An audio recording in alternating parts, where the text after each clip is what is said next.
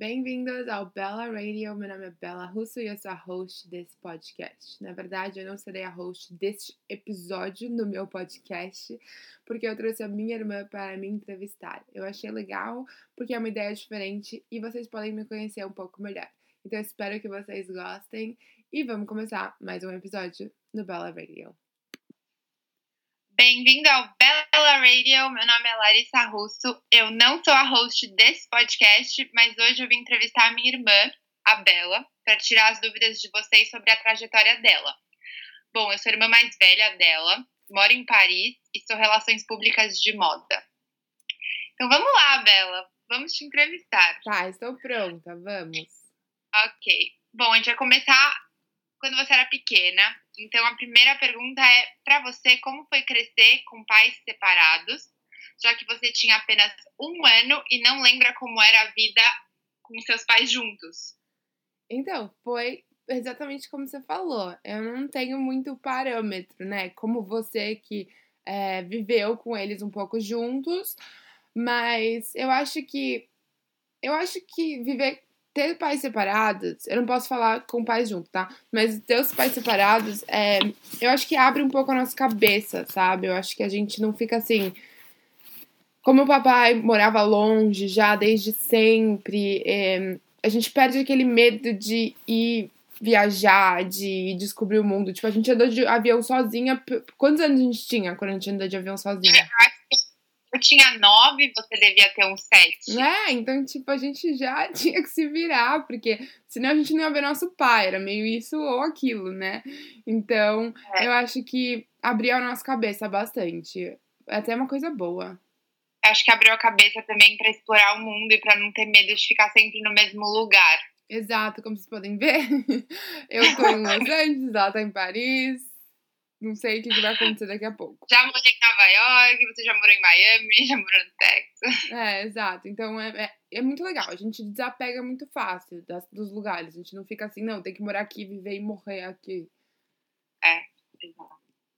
Bom, então, pra segunda é, você acha que esse fato influenciou a sua personalidade?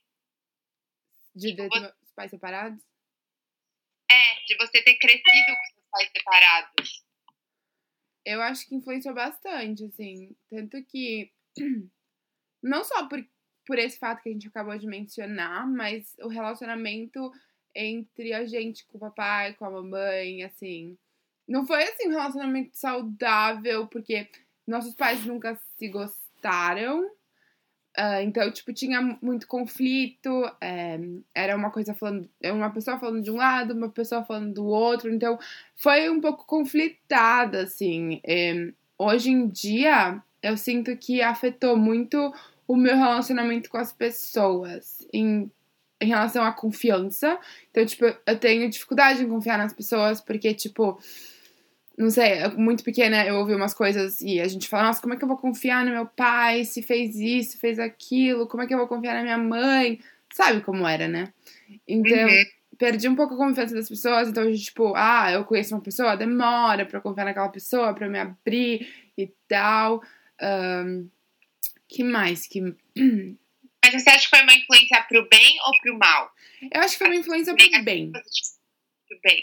Muito pro bem, porque Óbvio, tem a sua parte negativa, mas acho que quando a gente amadurece, a gente vê, nossa, mas isso me ajudou a chegar até aqui, sabe? Isso me ajudou a, mesmo não confiando em alguém, indo atrás e, sabe, me jogando e vendo que valeu a pena.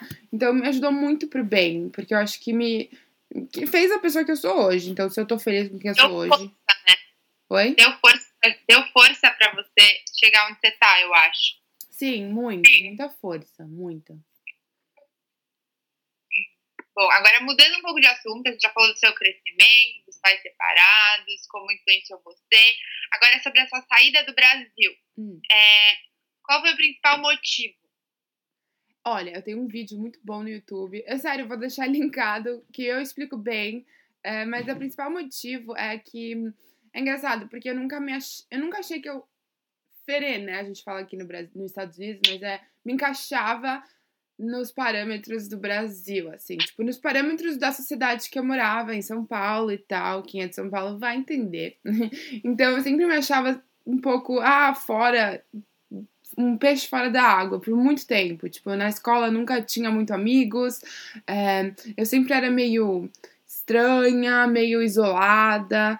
E aí, meu pai já morava aqui nos Estados Unidos há 15 anos e eu sonhava com aquele sonho dos da, né, sonho americano, de ser o que você quiser nos filmes e tal. Lógico que não existe, gente.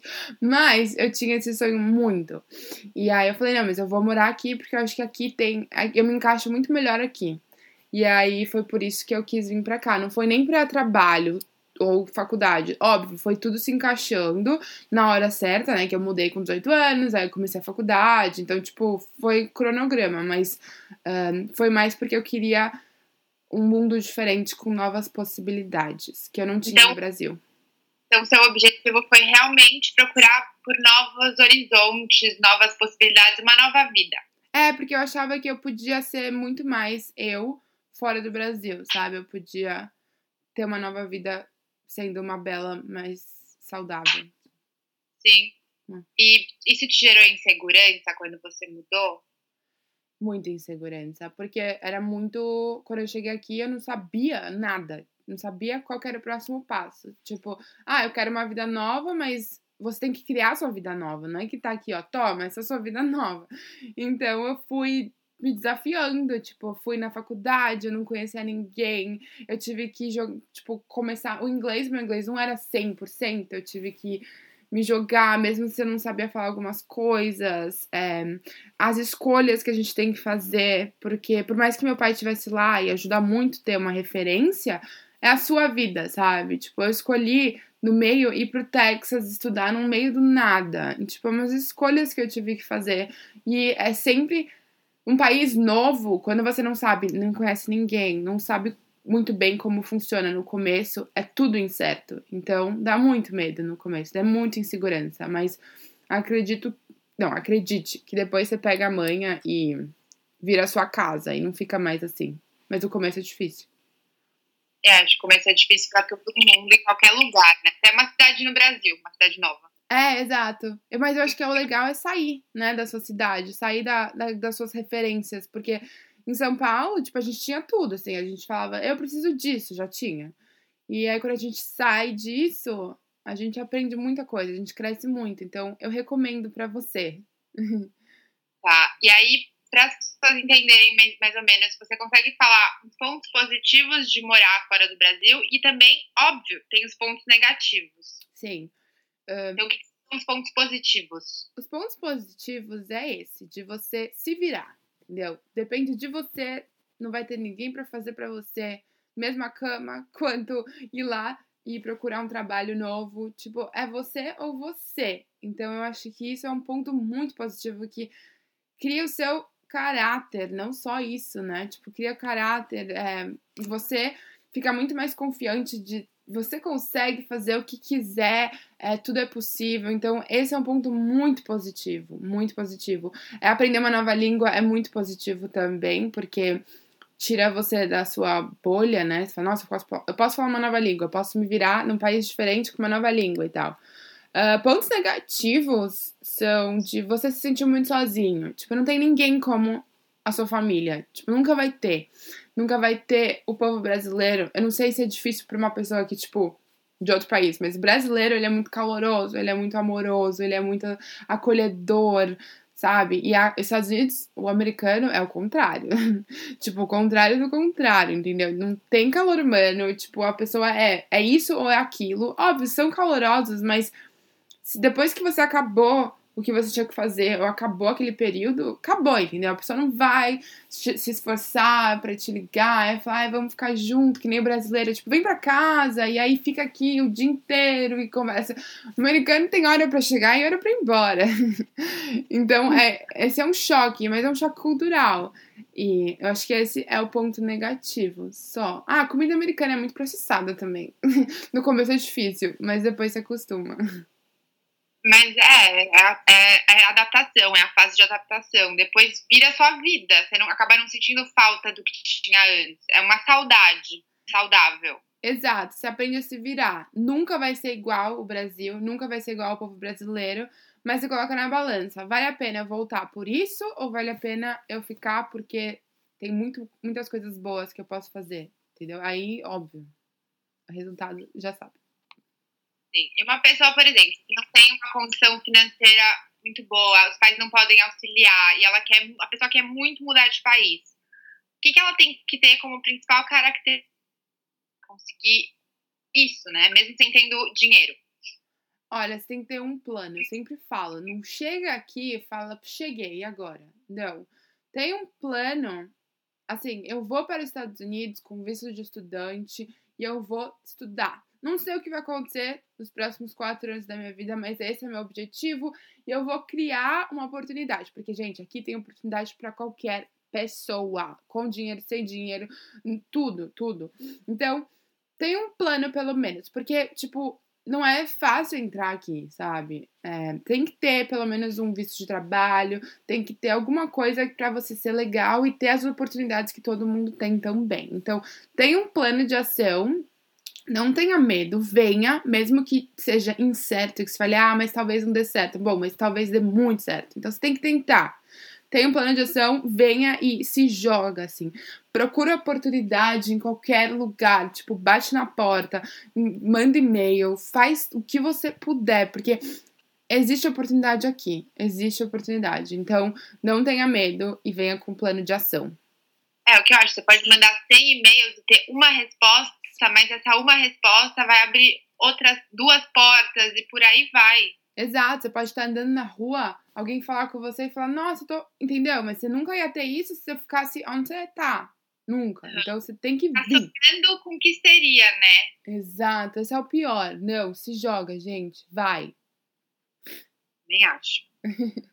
Agora a gente vai pular para uma parte de você já chegou nos Estados Unidos, você fez faculdade, você se estabilizou na Califórnia, tá em Los Angeles agora e ao mesmo tempo você começou a dividir muito da sua vida pessoal e profissional nas mídias sociais.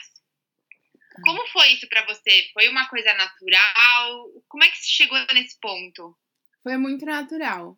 E é muito linkado com o fato de estar aqui me sentindo um pouco sozinha. Eu lembro que eu comecei a dividir bastante quando eu estava na faculdade, no Texas, e foi a minha fase mais solitária. Tipo, eu não tinha um amigo numa cidade que, tipo, no meio dos Estados Unidos, então as pessoas são muito mais diferentes do que a Califórnia, porque a Califórnia é mais evoluída, né? Então, aí é, e aí começou natural. Eu falei, nossa, eu vou dividir isso. E aí eu dividi, aí as pessoas respondiam e a gente conversava e eu voltava a dividir. Aí eu via alguém dividindo alguma coisa, postando alguma coisa. Aí eu mandava um comentário, a pessoa respondia. E aí comecei a fazer amigos, assim, comecei a pegar no WhatsApp, ah, conversar, porque eram muitas pessoas que têm passando pela mesma coisa que eu, ou tipo, o mesmo estilo de vida. Então é muita referência. E quando eu vim pra cá eu perdi muita referência dos meus amigos, assim. Eu perdi muitos meus amigos no Brasil, porque não tem como, gente. Tipo, eu mudei muito, as pessoas mudam muito. Eu moro em outro país, é difícil manter o mesmo contato de quando está morando no Brasil. Então, não... aí eu comecei a ver que, tipo, tinha um mundo também que eu podia ter referência, que eu podia ter amigos que seguiam o mesmo estilo de vida. E foi muito natural, muito natural. E eu adorei dividir minha vida. Tipo, eu adorei tudo. Isso abriu muitas portas para você? Muitas. Não só tipo de trabalho, porque hoje eu trabalho com as pessoas, com a mídia social, eu faço o que eu fazia em academia, eu faço online. Um, mas eu conheci pessoas muito legais, muito incríveis, que é muito engraçado, porque quando eu conheço alguém, a pessoa sabe da minha vida inteira. E ela fala, então, mas quando isso aconteceu com você, aconteceu comigo também, e eu fiz isso, e ela começa a contar uma história, uma história que, tipo, eu falo, uau, eu te impactei nisso, e você passou por uma coisa parecida, e mostra que tá todo mundo no mesmo nível, e eu aprendo tanto com, vocês aprendem comigo, mas eu aprendo muito com vocês também, então é uma troca que mudou muito a minha vida, de verdade. Ah, é bom, bom. foi muito bom as mídias sociais. Pra mim é, foi. Outra, pra você? É, não, porque tem... Outra coisa, hoje você for pensar nos seus planos para daqui cinco anos, o que, que você acha que vai acontecer? O que, que você quer que aconteça? Você acha que vai continuar o Instagram? O que, que você acha que é o futuro para você? ir para as mídias sociais? Então, isso é boa Então, é uma pergunta, porque eu não sei se o Instagram vai ser o que é para sempre. Com certeza não. Uh, por isso que eu não me apego também no número de followers, porque o Instagram pode acabar qualquer dia, entendeu? Pode aparecer outro aplicativo que vai ser muito mais legal e pode ter certeza que vai aparecer. Uh, então, o que eu eu tô aproveitando muito o momento, eu tô trabalhando com o Instagram hoje, não com o Instagram, né? Não trabalho com o Instagram, mas tipo com os meus seguidores. Então, o que eu quero é solidificar o que eu tenho, entendeu? Eu tenho um website, que é o meu portal, que vai onde as pessoas podem me encontrar com Instagram, sem Instagram. Então é solidificar o que eu tenho. E um dia eu tenho sim, eu não sei se vai ser 5, 10 anos, mas eu tenho muita vontade de abrir uma academia. Isso é uma coisa que eu nunca falei, mas eu tenho muita vontade de abrir uma academia minha e que vai ser um produto do que um resultado do que eu tenho hoje, entendeu? Tipo, eu vou transferir tudo que eu tenho hoje online para uma academia um dia. Mas isso, gente, pode ser que seja daqui 10 anos, porque eu tenho ainda 26 anos. É, ela é bem novinha, pra quem não sabe. É, eu tenho que aprender muito ainda. É. Ah, Bela, é isso. Acho que se você quiser dar um recado. não, ficou muito legal, eu gostei. É, a gente pode fazer de novo, vocês podem mandar perguntas, mas ficou legal, obrigada.